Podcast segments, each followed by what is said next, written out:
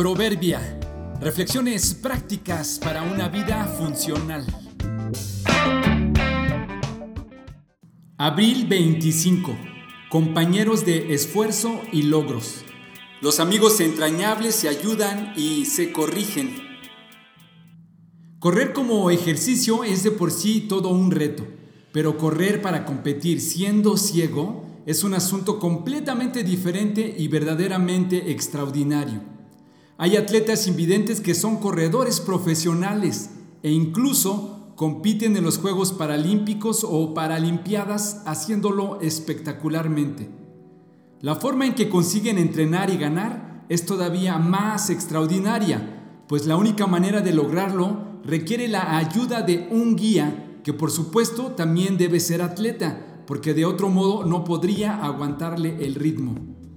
Lo hacen conectando una de sus manos con la opuesta de su compañero a través de una pequeña cinta, es decir, la derecha de uno con la izquierda del otro. La salida en la meta también es todo un desafío, pues lo deben hacer con las piernas opuestas para llevar un ritmo de carrera perfectamente sincronizado.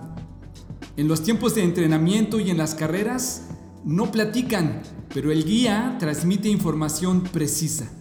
100 metros, entrada recta, muévete a la derecha, lo tienes a 5 metros, 50 metros de la meta, 40, 30, 20.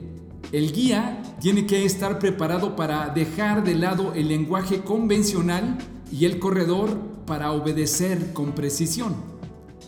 Cuando se termina la carrera, el competidor invidente ganador recibe su merecido premio. Solo hasta hace unos años se le viene otorgando medallas y reconocimiento también a los guías.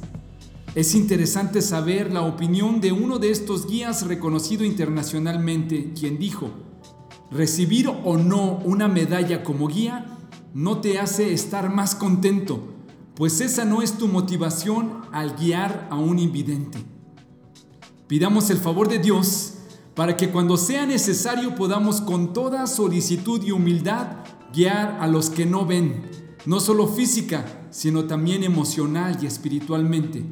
Y pidamos todavía más ayuda de Él cuando los ciegos seamos nosotros y tengamos que ser instruidos y dirigidos, porque a veces se está en una o en otra posición Pidamos entender que no competimos uno contra el otro, sino que estamos juntos en esta carrera por la vida. Luego Jesús le dio la siguiente ilustración. ¿Puede un ciego guiar a otro ciego? ¿No caerán los dos en una zanja? Lucas 6:39